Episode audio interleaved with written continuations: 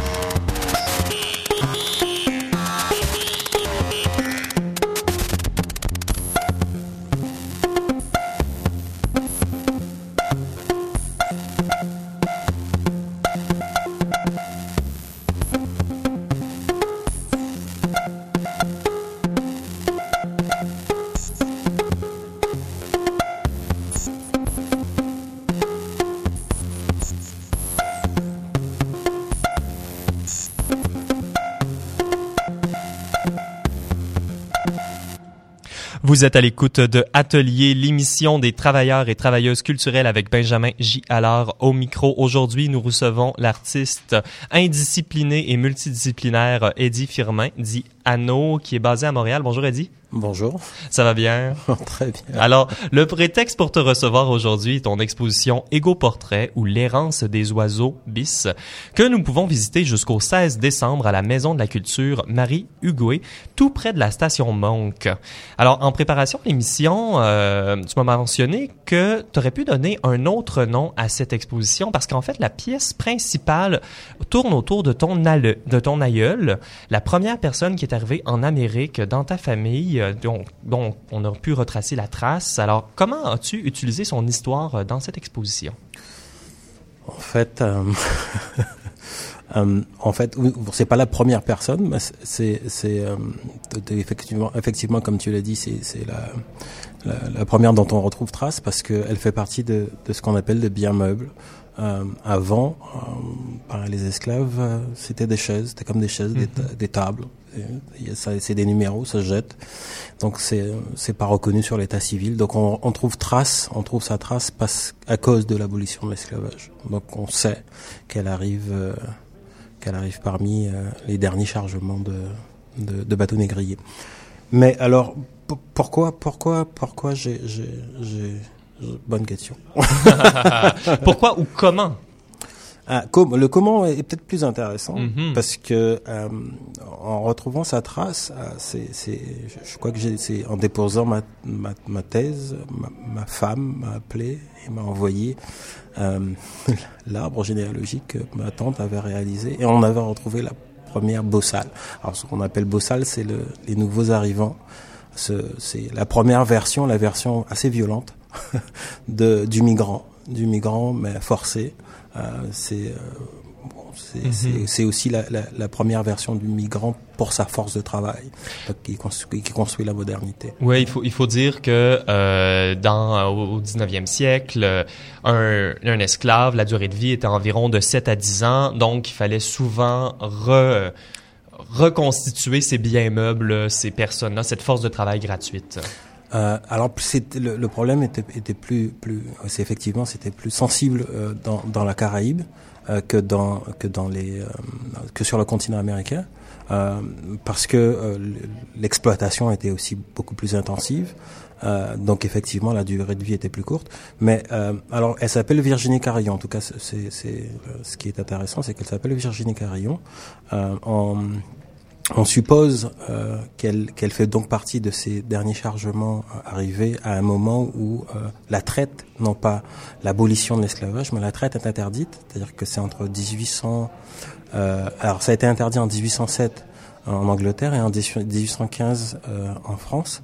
Donc on suppose qu'elle qu'elle est soit un chargement illégal, elle est issue d'un chargement illégal, soit elle est elle est issue d'un chargement. Dans les derniers, dans les, voilà. dans ces derniers chargements là. Oui. Donc en fait, son nom, on, suppose contrairement aux, aux, esclaves états-uniens, euh, on, donnait aux, nouveaux libres, voilà, oui, nouveau libre, le nom des maîtres. Euh, mhm. C'était sensiblement différent aux Antilles. Dans la Caraïbe, en fait, on donnait le nom euh, le nom était donné en fonction de l'humeur de, l'officier d'état civil. Donc, euh, si on était mardi, vous pouviez récolter du nom mardi. Si euh, on était jeudi, enfin bref, etc. Et donc, euh, certains noms étaient donnés aussi en fonction de des ragots qui circulaient sur les plantations. Et il est plausible qu'elle s'appelle Carillon parce qu'elle avait l'habitude de fuir. Les carillons, c'est donc des cloches parce qu'elle avait l'habitude de fuir, et on posait aux esclaves qui fuyaient un collier muni de carillons. Et justement, dans l'installation à la Maison de la Culture euh, Marie Hugoé, on peut voir euh, une image de cet aïeul avec euh, les cloches. Avec les cloches. Alors, elle, elle, elle, fait un geste un peu irrévérencieux. Hein. Elle, fait un doigt d'honneur, non pas au public, mais à la structure qui le, qui la, qui la, qui la subalternise, qui l'objectalise. Euh, bon, on en parlera si on a le temps, mais euh, en gros, c'est ça. Donc en fait, ce qui, est intéressant, c'est qu'à ce moment-là, comme il n'y a plus possibilité de faire, euh, de, de, de, renouveler le chargement, le ventre des femmes devient le seul moyen de reproduire la main d'œuvre. Donc elle, elle est une valeur importante. Donc c'est d'où d'où le collier qu'elle porte. Mm-hmm. Oui, d'où le collier. Et elle est également présentée dans cette maison de la culture, entre autres, elle, elle revient à différents différents moments, mais entre autres dans un ensemble de cadres. Euh, cadres, on a parlé plusieurs, beaucoup ensemble à micro fermé de leur importance dans l'art occidental pour euh, coupé, contrôlé. Donc, euh, on a l'habitude de voir l'art comme quelque chose de libre, mais en fait, quand on s'y attarde un peu, on voit qu'il reproduit une manière euh, très coloniale, parfois, de, de voir euh, le monde. Et puis, j'aimerais demander, pour approcher cette exposition-là que, que tu as fait, Eddie, comment on peut situer ta ta voix? Est-ce qu'on doit voir ça, par exemple, comme une appropriation culturelle, de reprendre des choses de l'art occidental, ou plutôt, euh, on parlait, c'est une question un peu dirigée, là, mais d'intimation ou même de mise en demeure? J'adore ce terme de mise en demeure, de rendre chez soi. Alors, c'est vrai que le, problème est, très sensible en ce moment sur la question de l'appropriation, mais souvent on confond euh, l'appropriation et puis l'intimation. C'est-à-dire que, alors ça va être assez simple à expliquer en fait de mon point de vue. Euh, quand, quand euh, moi j'ai été formé, alors je viens du sud de la Caraïbe, quand moi j'ai été formé, j'ai été formé à l'école occidentale. Et puis, euh, comme tous les petits enfants français occidentaux, même si j'étais dans le sud, ben, j'apprenais toute l'histoire de l'art occidental sans jamais savoir ce qui se passait à l'extérieur. Et d'ailleurs, le, le, monde de l'art était complètement blanc. Je, mm-hmm. je, me demandais où je pouvais me situer là-dedans. Euh, et donc, euh, c'était une intimation à me servir des modèles. C'est-à-dire que on m'a pas demandé mon avis, on m'a dit que c'est ça l'art et tu, tu, tu vas te servir de ces modèles-là. Donc je n'ai pas, je ne me suis pas approprié quelque chose. On m'a forcé à me servir d'un modèle euh, et, et, et, des références qui m'ont été comme si je faisais partie intégrante de la structure, sachant de cette structure-là, sachant que je suis dans un entre-deux. Bon, mm-hmm. on, on, en reparlera. Euh, donc quelque part, euh, il y a avec la, la relation de pouvoir, euh, avec le, l'appropriation, le, vient une relation de pouvoir, c'est-à-dire qu'une une, position dominante, euh, une position dominante que ben, je possède pas.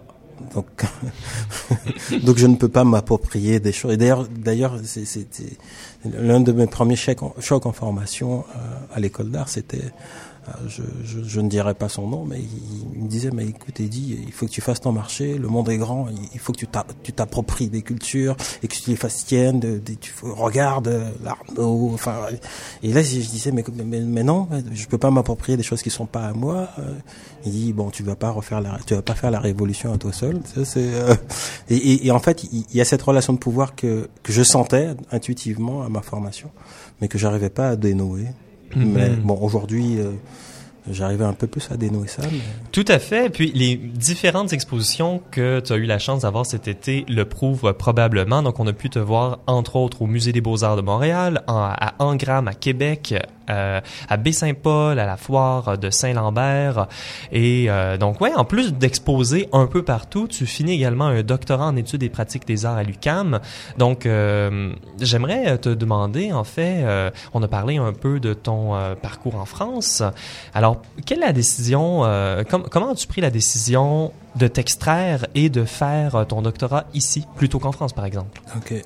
Juste une petite parenthèse. Oui. Euh, alors, euh, Baie-Saint-Paul, euh, la foire de Saint-Lambert, et puis en Gramme, c'est ont été réalisés. C'est une participation de, dans le cadre ou des réalisations qui ont été faites dans le cadre d'un duo avec un artiste, un ami qui s'appelle Fred Laforge. Donc euh, ça c'est. Nous le saluons. Ouais, nous le saluons. Salut Fred. et donc euh, voilà. Ah, oui. Et donc la question qui était donc que j'ai oublié. Oui, en fait la raison. Est-ce qu'il y, est qu'il y, a une raison Est-ce qu'on pour parler ah, du doctorat? Oui, pour commencer peut-être à parler de la raison de choisir l'UQAM. Ah, ben, c'est à peu près celle, celle qui, qui, qui euh, la même que pour la question de l'appropriation. Mm-hmm. Et dit, serre-toi dans les cultures. Mm-hmm. Soit en position dominante, moi le dominer. C'était comme, oh, ben voyons. Hein. Donc, en fait, en regardant euh, le, le, le, le, parc euh, en France, euh, alors le Louvre, euh, Beaubourg, le musée d'art moderne de Paris, etc ben, aucun des miens n'était représenté là-dedans. Je, je, ne me reconnaissais pas. Et puis, c'était comme si on n'existait pas dans, dans, dans, dans, le schéma de l'art. Donc, euh, et en plus, euh, moi, je, je, suis ce qu'on appelle un artiste décolonial. Donc, ma voix n'est pas contre, comme on, on parlera peut-être, mm-hmm. mais elle, elle, est, elle tente d'articuler des choses qui sont difficilement articulables.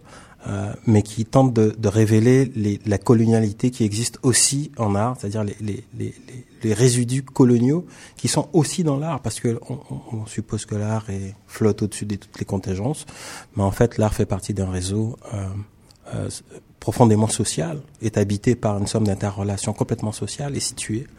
Et donc en regardant mon, mon, mon réseau en France, celui, celui, parce que je suis caribéen, mais je suis pas vraiment un Français. D'ailleurs, quand j'arrive en France, on me faisait sentir que j'étais pas français. Et puis quand je demandais où étaient mes artistes, euh, on, me disait Oh, euh, simplement pour dire que on, euh, on va bientôt arriver à la, conclusion de l'entrevue, mais j'aimerais bien qu'on continue sur, sur cette idée de, des, des, origines et de la manière dont on représentait ça en France. Hein. Et, et, donc, j'ai eu le sentiment que le dialogue n'était pas possible, en tout cas pas, mhm. pas pour l'instant. Donc le choix était, était s'est posé sur sur le Québec parce que de loin, vous aviez l'air d'une société multiculturelle un peu plus avancée sur la question. Alors c'est pas à dire que euh, le racisme n'existe pas parce qu'il est il est systémique à toutes les cultures occidentales, donc c'est on l'enlèvera pas. Mais vous aviez l'air un peu plus avancé. D'ailleurs, euh, mon choix bien m'en a pris d'ailleurs. euh, et donc on va dire que c'est la raison principale, c'est-à-dire que le, le, le nous n'existions pas. En gros, c'est ça. Et, Mhm. et là, il y avait une possibilité d'avoir un dialogue ici, d'opérer un dialogue avec euh, avec des gens qui étaient prêts à écouter aussi. Justement, parlant de dialogue, je trouve que c'est un euh, bon moment pour parler de diversité artistique Montréal. Demain fera un, euh, un atelier sur le racisme systémique en art à la BNQ et tu présentes euh, un atelier de 14 à 15 heures. Euh, Je, pense, que c'est intéressant justement d'entrer dans ce dialogue-là. Donc, en conclusion de, de l'entrevue, on aurait, j'aurais bien aimé pouvoir parler davantage peut-être la différence entre la pensée décoloniale, les études décoloniales et les études subalternes, mais voyons le futur. Alors, le futur, comment penses-tu continuer ta recherche euh, maintenant que tu quittes le, le doctorat? Ok. Euh, de- juste pour, pour, pour, pour faire la différence entre la, la, la pensée décoloniale, la pensée décoloniale, en fait, euh, s'intéresse à- au, au rapport de savoir-pouvoir. Comment le savoir s'est incrusté plus profondément dans la matrice, sert de, de, de, de, de, de moyen d'occultation. C'est-à-dire que, que vous alliez à Tizi Ouzou derrière le dos du bon Dieu et puis euh, je ne sais où encore, c'est toujours le même modèle universitaire. Donc, euh, le savoir, le, le, le, modèle de savoir qu'on appelle des, de, de, de l'ego politique du savoir, c'est-à-dire ce sont des, des modèles qui sont organisés autour des bibliothèques à l'extérieur du corps. Donc Mhm. on, on va citer des gens, euh, Freud, etc. Et de l'autre côté, il y a ce qu'on appelle des modèles qui sont de, des corps politiques, où les bibliothèques sont à l'intérieur du corps. On est arrivé au bout, là, non? J'ai le temps de finir. Oh, Ah, oui, mais euh, je pensais par- pouvoir parler euh, du journal minoritaire. Ah, ok, d'accord. Et donc sur journal, bah, ça me permet de finir du coup. Exactement. Et donc sur Journal Minoritaire, euh, donc c'est une, une revue de recherche que j'anime euh, sur la question. On tente de dénouer les fils de, de, de la colonialité, du moins comment comment ces deux rapports au savoir, donc un qui cite et Mhm. l'autre qui ne cite pas. Donc il y en a un qui cite pas, donc euh, et beaucoup de cultures du Sud, comment on peut les piller sans problème. Il dit mais qu'est-ce que t'as à dire bah, Il dit mais il n'y a pas de nom. donc on va te prendre. tu. Et de l'autre côté, une, une, une, une, une, une culture qui cite, qui nomme, qui désigne, qui dit. Et les cadres, on parlait des cadres. Donc Mhm. c'était aussi ça dans, moi, dans, dans mon exposition, qui découpe, qui individualise, qui segmente, qui catégorise, qui isole et qui fragmente en fait les, les, les, les rapports au savoir. Donc chaque, chaque, chaque espace devient un domaine d'expertise. Et même en art, le cadre, qui est une invention occidentale, permet d'isoler, d'extraire, de, de, de, de segmenter l'œuvre, de, de se l'approprier. Et de couper. ça, ça sera ce qui terminera malheureusement l'entrevue. Ben, Eddie, on va devoir euh, te réinviter, puis peut-être pour euh, peut avoir la chance de parler du journal minoritaire des, euh, du reste euh, qui arrivera. Merci beaucoup de t'être déplacé en studio. Merci. Et puis, euh, nous euh, tournons notre tête vers euh, Pascal Tremblay pour la première chronique de ce soir. Pascal, tu nous parles d'un événement à l'usine C. Oui, exactement. Ce soir, je vais vous parler de Nice Try Bel Essai qui euh, va avoir lieu euh, samedi prochain, le 1er décembre. Donc, euh, euh, j'en suis à, je vais en être à ma troisième édition euh, comme spectatrice. Mhm. C'est un événement qui met en scène euh, des artistes de la relève. Oui, ça dépend pour les, généralement pour les artistes qui participent, ou je veux dire dans le sens où les performeurs, oui, qui font partie de la banque là, des, Mhm. des interprètes. Mais pour ce qui est des artistes créateurs, généralement les idéatrices euh, vont plutôt piger auprès dans vers, vont choisir des artistes qui sont euh, plus établis en fait. Donc, euh, Nice Try, euh, Bel Essai, ça consiste en quoi? Bien, c'est très simple. hein. C'est une soirée de création euh, spontanée, comme euh, l'appellent les filles qui sont à, à l'origine de ce projet-là. Donc, les idéatrices sont Alexa Jeanne Dubé. D'ailleurs, pour les muséologues qui sont à l'écoute, moi, ça ça m'a bien intéressé de savoir que c'était la fille de Philippe Dubé, juste pour euh, les spécialistes. Et il y a aussi Marie-Philippe Lamarche.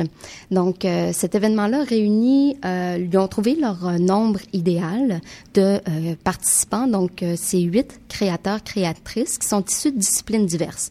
Donc, il va y avoir des créateurs qui sont du domaine du théâtre, de la danse, des arts visuels, euh, qui ont 48 heures pour créer une performance de 10 minutes. Ah, rapide. Oui, exactement. Donc c'est quand même assez top chrono. Euh, puis ils vont ils collaborent avec euh, justement il y a une banque de 15 interprètes pour euh, l'édition qui s'en vient cette fin de semaine. C'est surtout des comédiens, mais il y a aussi des danseurs. Donc, qui leur seront dévoilés justement 48 heures à l'avance aussi. Donc leur matière, euh, si on peut dire, vont leur être révélées 48 heures à l'avance. Euh, et ils doivent créer à partir d'une, deux ou trois contraintes. C'est à leur discrétion de choisir le nombre de contraintes. Euh, donc, c'est bien sûr que ça fait quand même euh, 13 éditions, donc ils en sont à leur cinquième année.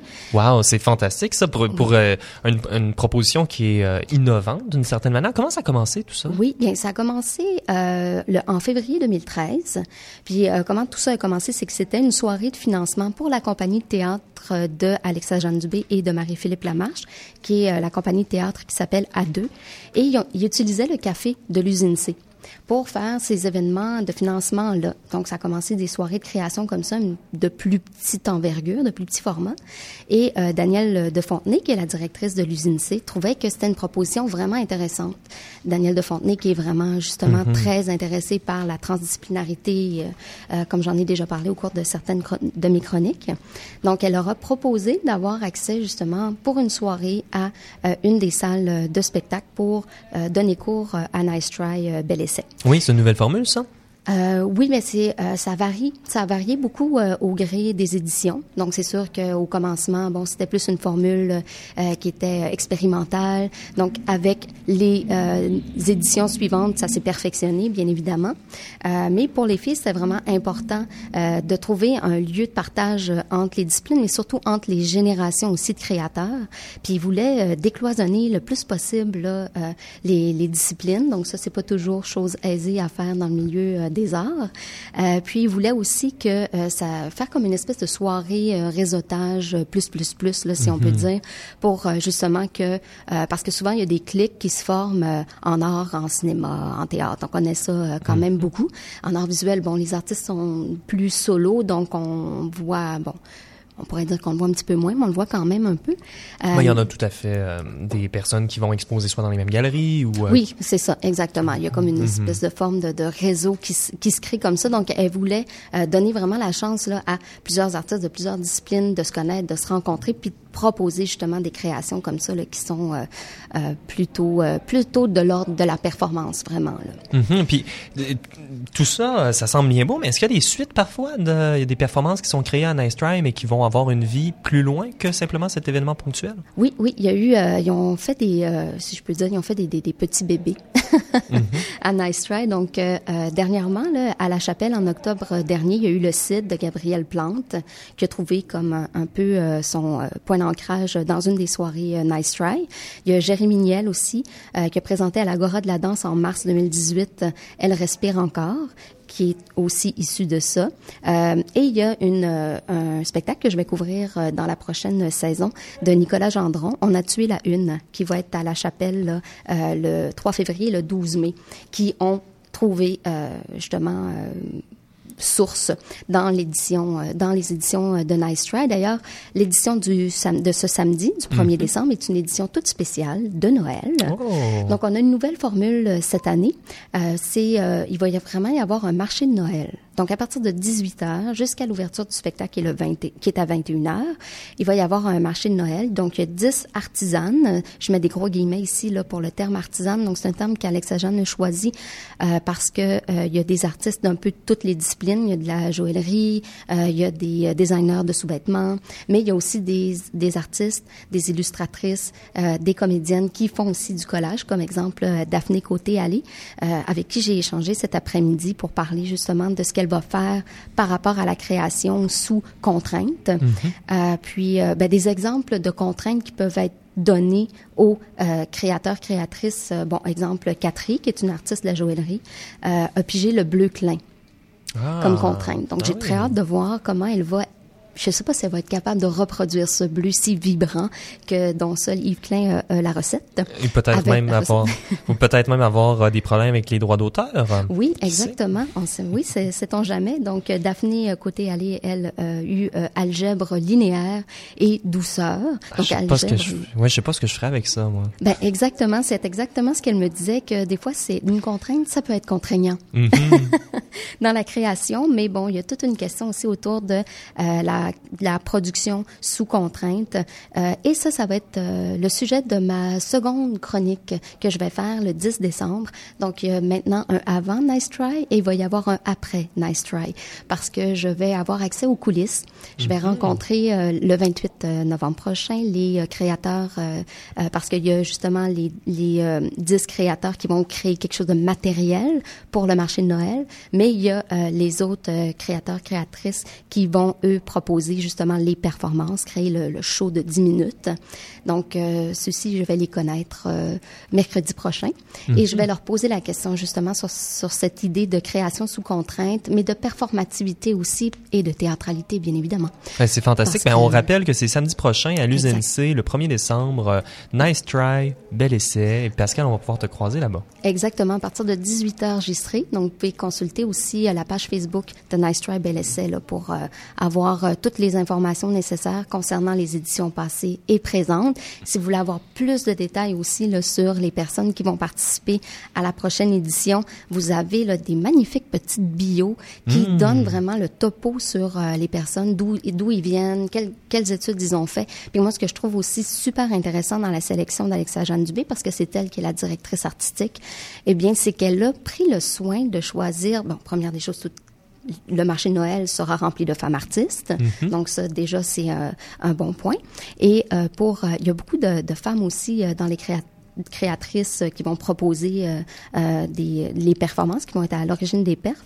Euh, et ils sont issus de plusieurs disciplines différentes, donc théâtre, mais photographie ou euh, art visuel et design, ou encore euh, euh, de, de, la danse aussi, bien évidemment, du théâtre. Donc, moi, j'adore ça, cette hybridité, mm-hmm. puis cette, ce transfert, cette, ce partage entre les communautés artistiques. Ouais, mais c'est fantastique. On a, on a déjà hâte à la prochaine chronique euh, le 10 décembre sur euh, l'après. Nice try. Merci beaucoup, Pascal. Ça me fait plaisir, Benjamin. À venir à l'émission, la chronique de Charlotte Mercil et le segment création avec euh, Guillaume Bergeron-Brassard et Allégria Lemay-Gobeil.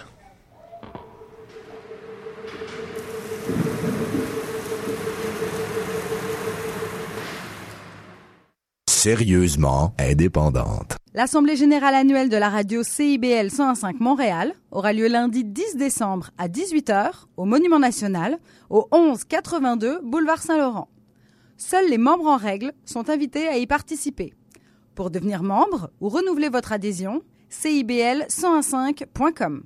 L'Assemblée générale annuelle de CIBL, lundi 10 décembre à 18h au Monument National, au 1182 Boulevard Saint-Laurent.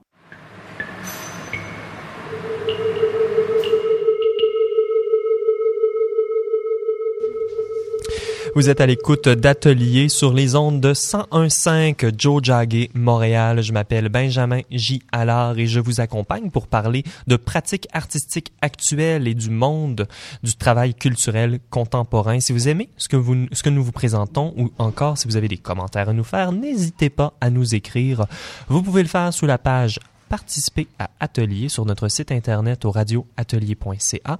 C'est aussi au radioatelier.ca que vous pouvez réécouter toutes nos émissions. Alors, notre deuxième chronique aujourd'hui a pour titre L'art de se démarquer et est proposée par Charlotte Mercil. Bonjour Charlotte. Bonjour Benjamin. Aujourd'hui, tu nous parles de modèles d'affaires actuels en art contemporain et tu nous parles d'une étude en particulier.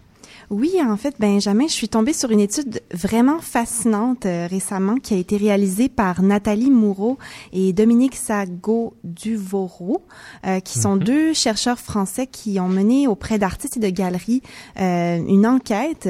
Euh, donc, je ne m'attendrai pas sur la méthodologie de l'enquête, question de ne pas endormir nos auditeurs, mais le questionnaire pourrait se résumer à « Dis-moi comment tu crées et je te dirai qui tu es ». donc, leurs nombreuses entrevues ont été surtout conduites en France auprès de 134 galeries et 72 artistes. Euh, oui, c'est quand même euh, une, grande étude. Hein. Euh, oui, surtout avec le temps que, ça prend d'éplucher tout ça. donc, pendant que je vais vous énumérer les catégories, je vous invite à deviner dans quelle catégorie vous pouvez vous-même vous retrouver ou les galeries ou les artistes favoris c'est un, petit jeu que je vous offre. Euh, donc, je vais commencer tout de suite et n'hésitez pas à intervenir si vous avez des, étincelles, euh, mes chers collègues, euh, d'idées par rapport à mhm. ça. Donc, on, la première, en fait, on commence avec les galeries. En fait, ils ont trouvé différents types de galeries et toutes ces personnalités-là que je vais vous proposer sont selon trois systèmes. En fait, c'est par rapport euh, aux experts, au marché et aux pairs. Donc, c'est les trois façons qu'on, euh, je dirais, qualifie le succès pour un artiste ou une galerie. Euh, donc, la première galerie, je dis bien, donc, est le point de vente qui propose essentiellement des expositions et des vernissages. Ils produisent rarement des catalogues et où ils ne participent pas à des foires d'art non plus. Euh, ils ne contribuent pas non plus à la littérature au monde académique. Mais le profit est séparé dans, entre l'artiste et la, et la galerie à 50% à moins que l'artiste ait encouru tous les coûts de la production. Un artiste peut être représenté simultanément par plusieurs galeries dans ces endroits-là. Euh, et le contrat assure habituellement un rayon de 50 km d'exclusivité.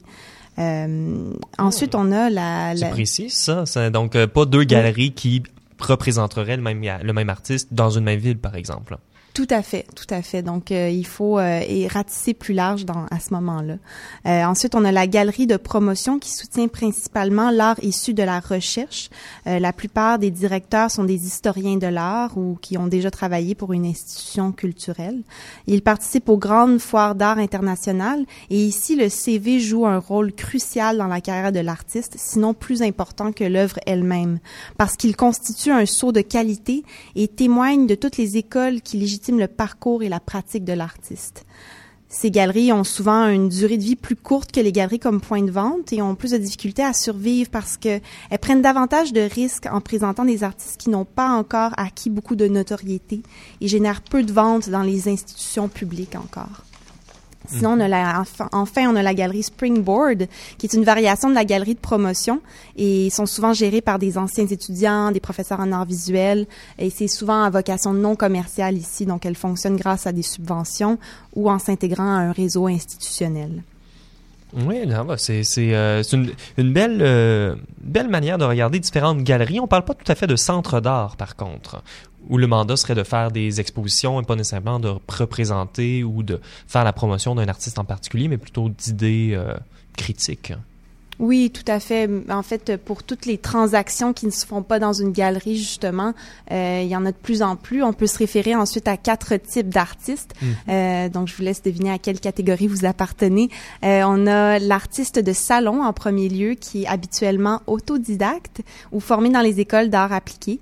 Euh, il produit habituellement à travers des médiums traditionnels comme la, comme la, sculpture et la peinture, mais son travail peut prendre la valeur dans la galerie euh, point de vente, justement, que je disais en, en, premier lieu, euh, mais aussi les salons, les marchés d'art, les restaurants, les cafés, les bureaux, donc les espaces publics vont aussi lui donner beaucoup de visibilité. Il se sent reconnu par ses pairs grâce au succès commercial et son habileté à vendre et à exposer dans le plus grand nombre de galeries nationales et internationales. Mhm. Donc des artistes qu'on pourrait retrouver par exemple à des marchés de Noël pour euh, avoir un objet bien fait de luxe. Euh, mais euh, avec une facture quand même parfois conceptuelle ou de très bonne qualité. Oui, tout à fait. Mais en fait, comme euh, comme Pascal disait tantôt, ça pourrait rentrer dans cette catégorie-là, donc le marché de Noël euh, qu'elle a mentionné. Euh, on a aussi, et puis en fait, cette catégorie-là et ensuite la suivante que je vais mentionner, qui est l'artiste entrepreneur. Eux, quand même, leur premier facteur de succès ou leur premier objectif est celui de la vente euh, d'œuvres. donc, l'artiste entrepreneur est vraiment là. J'en ai parlé il y a quelques semaines dans ma chronique sur la montée de l'entrepreneur créatif. C'est un modèle qui se prête bien à la de la majorité, par exemple, des photographes. Euh, donc, ils ont le même parcours que leurs collègues de salon, mais ils s'entourent souvent d'une équipe et offrent leurs services à des organisations. Là. Donc, ils collaborent aussi beaucoup avec d'autres artistes. Euh, ils cherchent à se faire connaître à travers les appels de candidature ou en persuadant des commanditaires ou des départements de gouvernement là, carrément à les soutenir. Euh, on peut même les voir s'associer avec des architectes ou des agences de relations publiques. Euh, donc, ils, ils, sont vraiment là, ils puissent dans leur euh, réseau local. Euh, et c'est un artiste donc qui a le sens de la business, comme on dit. Sinon, on a l'art, enfin, on a en troisième lieu l'artiste 360 degrés. Donc là, on rentre vraiment dans les deux types d'artistes qui sont plus axés sur l'innovation, la recherche, euh, donc le, le, côté critique là, que tu mhm. mentionnais euh, plus tôt, Benjamin.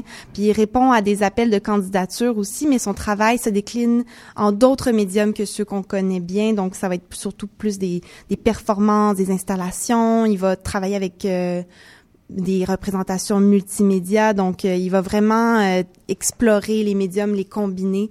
Donc, euh, il va vraiment pas se laisser, il va vraiment laisser toute la place à l'innovation ici, en contraste avec l'artisan, l'artiste entrepreneur, pardon, qui donc il défie les conventions établies vraiment. C'est malheureusement pas tout le temps une décision business-wise de faire de l'expérimentation en studio. Oui, absolument. Puis par cet artiste mesure son succès par euh, le degré de, de, de, centralité et non avec les ventes. Donc ça va vraiment être selon ce qu'il est un pivot, un pilier dans auprès de ses pairs, là, vraiment là, justement de, d'essayer des, des nouvelles manières de faire. Euh, puis c'est aussi un art qui est justement difficile à exporter parce qu'il se base sur un lieu en particulier, euh, contrairement à la sculpture ou à la peinture. Et les institutions vont donc davantage soutenir cet artiste euh, que les marchands d'art. Justement, là, on va devoir se mm-hmm. trouver des, des, des protecteurs là, qui ne sont pas qui ne sont pas friands de, de profit. Oui, tout à fait. Il y a un quatrième type d'artiste?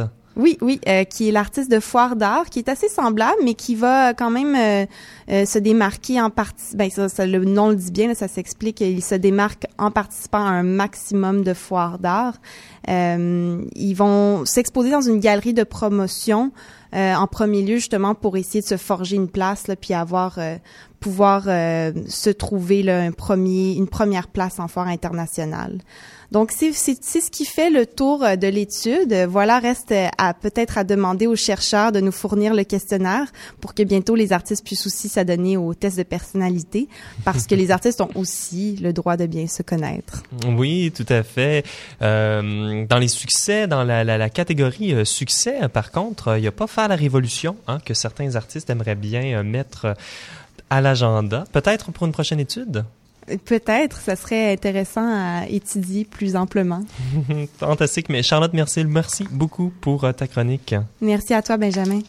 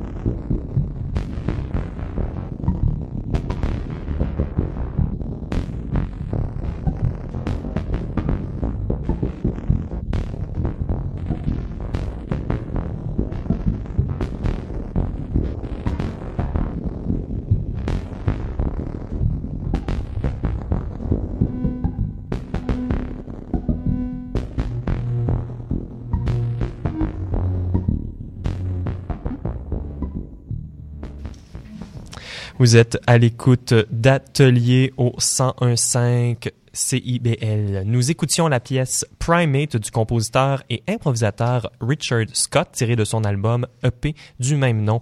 Richard Scott utilise des, des synthétiseurs modulaires depuis plus de 25 ans et pour ceux et celles qui désirent en apprendre davantage sur ces curieux instruments, nous mettrons d'ailleurs un texte de Richard Scott sur notre site internet au radioatelier.ca. Le texte est intitulé Back to the Future on Misunderstanding Modular Synthesizer où il parle notamment de l'inutilité de ces synthétiseurs. Alors, euh, pour le segment création aujourd'hui, nous accueillons Guillaume Bergeron-Brassard et Allegria Lemay-Gobeil pour une performance. Bonjour. C'est une performance qui a été euh, proposée par euh, Michel Lacombe. et, nous, et c'est, alors vous êtes deux artistes québécois. vous avez peut-être la chance de les avoir vus lors de la dernière édition de la RIPA, un festival interuniversitaire de performance. Et moi, j'ai eu la chance de vous voir. Je suis très content de vous recevoir à Atelier. Quelle chance! Alors, dans le cadre de vos pratiques euh, artistiques respectives, vous partagez un intérêt pour le texte, l'écriture, la transcription et par extension le langage. Et dans quelques moments, on, vous allez nous présenter une nouvelle performance en duo qui s'intitule Le problème, c'est la combustion, logorée de 10 minutes avec Voxoder effect. Oui, Voxoder effect. Vox, je sais pas c'est quoi un Voxoder effect. C'est l'effet qu'on a utilisé pour euh, modifier nos voix. En fait, c'est la prothèse vocale qu'on utilise. C'est mhm. le Voxoder effect. Une prothèse vocale. Ouais. Vraiment low-fi. Euh... Ouais, vraiment low-fi. Euh, ouais. Ça fait ça fit avec euh, les synthétiseurs qu'on entend depuis le début de l'émission. Oui. donc euh, donc pour ceux qui savent pas la logorée est un terme médical qui désigne une surproduction verbale. Euh, c'est un abandon un abondant flot de paroles débitées rapidement sur une longue période. Le titre de la performance nous amène donc à anticiper la mise en action d'une forme linguistique excessive et peut-être même incohérente. Alors, est-ce qu'il y a d'autres indices qui se, qui se cachent dans le titre de votre action de parler du voxoder, de la logorée? Ben justement, peut-être pour en réenchérir sur la logorée, euh, en, effet vraiment un terme médical, c'est souvent associé à la manie. Euh, mhm. pour nous, c'est un peu une forme qui se manifeste par elle-même quand on est en écriture, puis euh, on essaie de le travailler comme manière de complexifier le langage puis le sens de, des mots dans le fond. Fait que c'est ça, c'est comme si on avait essayé de faire euh, tout fitter dans un 10 minutes, en fait. Everything fit in a 10 minutes performance. Mhm. C'était le nom préalable de... c'est drôle que les euh, artistes qu'on reçoit en, en, à l'émission parlent souvent de la contrainte du temps. Mm. oui. ça fait partie de traduire notre pratique dans le médium radiophonique. Oui, absolument. Ouais. Il y a également le terme de combustion dans votre titre. Oui, je sais pas. Mais en fait, on travaille beaucoup par association libre. Dans le fond, on a, on a décidé de travailler en se répondant euh, par texte. Puis Guillaume a une pratique assez poétique. Donc, euh, cette euh, idée-là de la combustion est revenue à plusieurs reprises. Puis, dans le fond, elle s'est manifestée dans le texte. Oui, c'est mhm. ça. Ouais, c'est comme le problème, c'est la combustion, c'est c'est plus textuel, c'est plus mhm. c'est par rapport à, à la textualité qu'il va avoir dans très, consistante dans la performance. Oui, c'est ça. D'ailleurs, euh, on voulait juste mentionner, il y a, mention de mort euh, et tout ce que ça peut impliquer dans, dans le... Trigger warning. Oui, euh, par mhm. rapport au contenu, c'est juste important de le spécifier. Si ça vous rend mal à l'aise, peut-être de pas écouter, on voulait juste spécifier ça avant que ça commence. Ouais. D'accord, fantastique. Il nous reste encore quelques temps pour parler de la performance. Est-ce que vous aimeriez parler de l'action que vous allez faire aujourd'hui? Euh, en fond, en s'adaptant un peu au médium euh, radiophonique, on, en fait, nous, on travaille beaucoup par enregistrement souvent et tout ça. Puis là, on s'est dit qu'on allait euh, peut-être euh, y aller d'actions qui se manifestent en surplus. Dans le fond, notre action, c'est d'écouter notre trame sonore, puis de d'ajouter des, petits des petits indices de corporalité. Ajouter des sons par-dessus, bruiter notre notre performance. C'est ça. voilà. Mm-hmm. C'est du bruitage. ben, fantastique. Ben, allons-y avec la performance. Le problème, c'est la combustion. Logorée de 10 minutes avec Voxoder FX de Guillaume Bergeron-Brassard et Allegria Lemay Gobeil.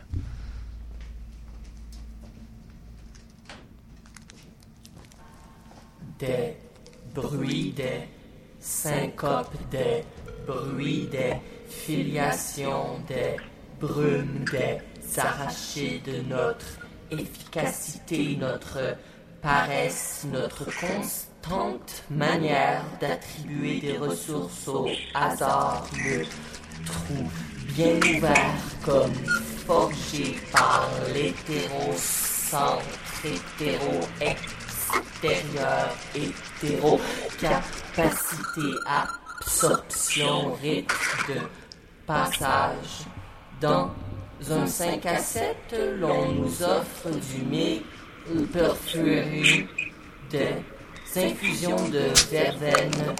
L'on nous dit tu dois course à pied fonder une famille, prendre l'air. Trouver un moyen de produire en échappant au fait de produire.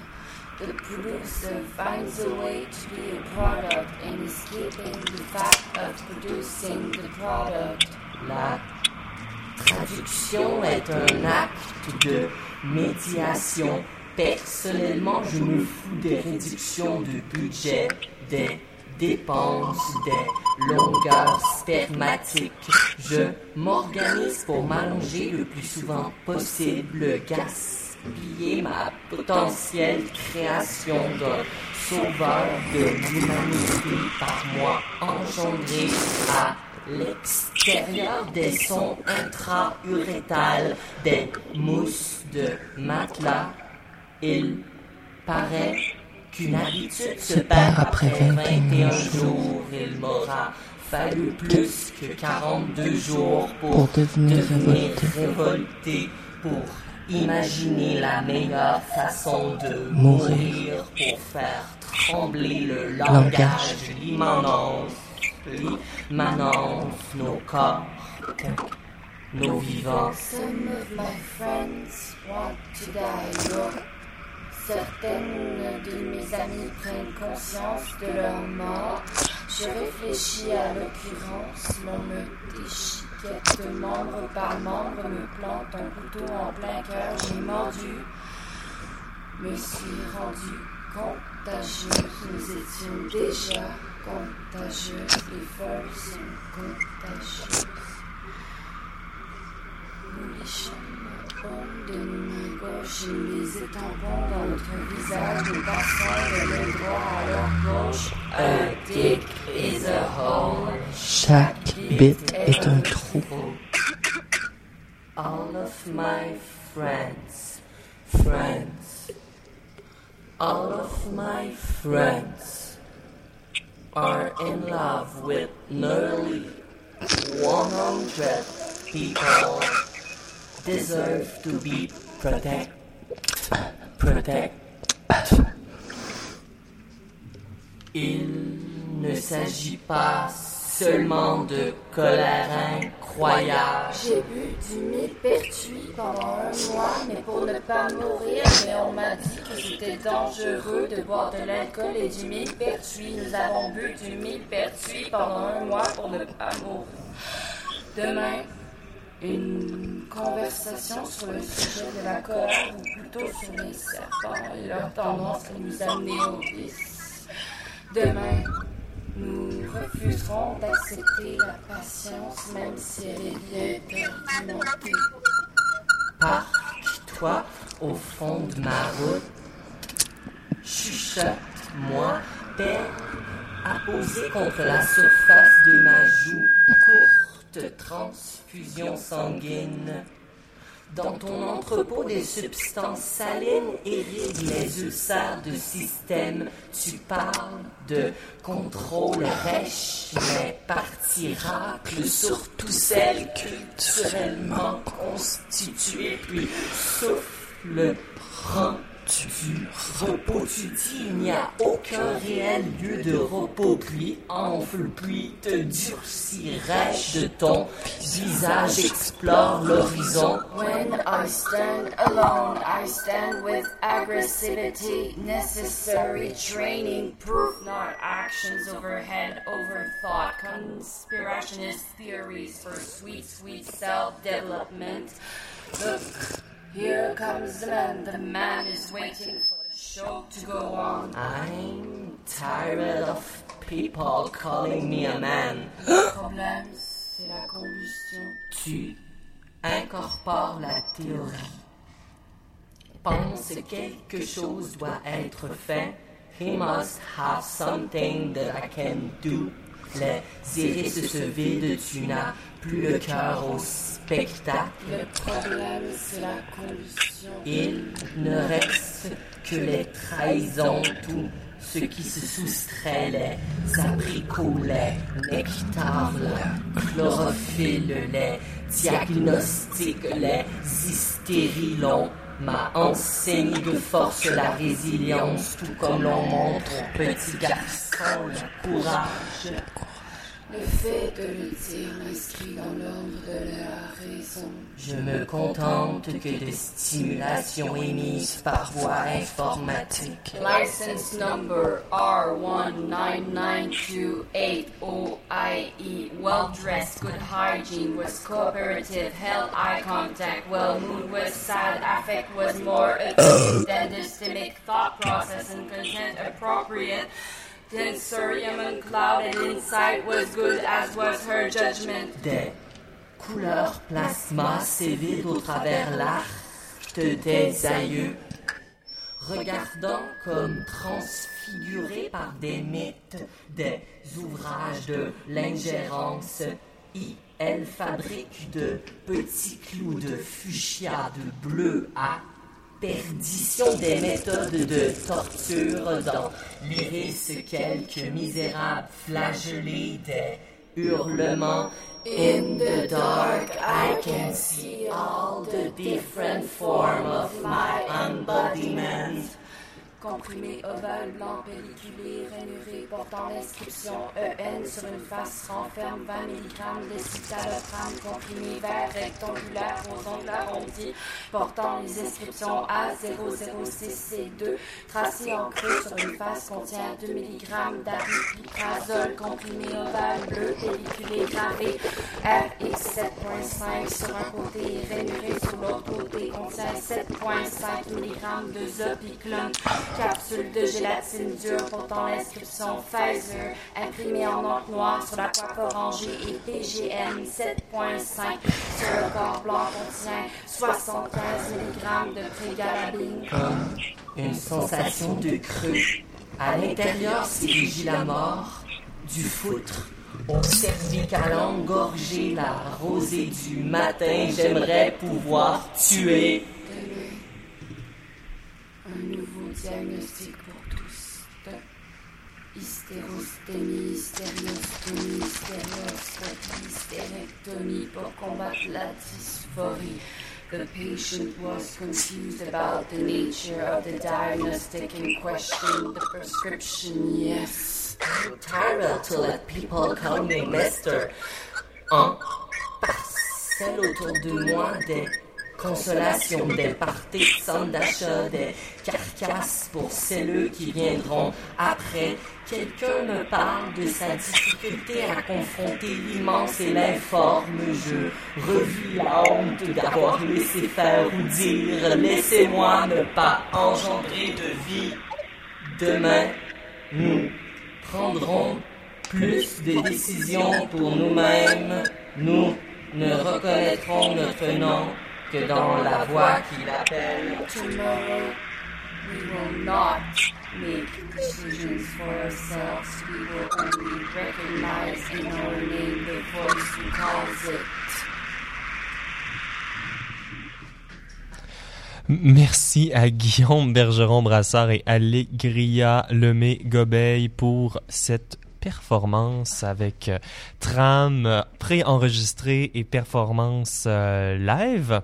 Pour ceux et celles qui souhaitent en savoir plus à propos des pratiques de ces deux artistes, je vous invite à visiter le site de Atelier au radioatelier.ca pour trouver un lien vers leur site web.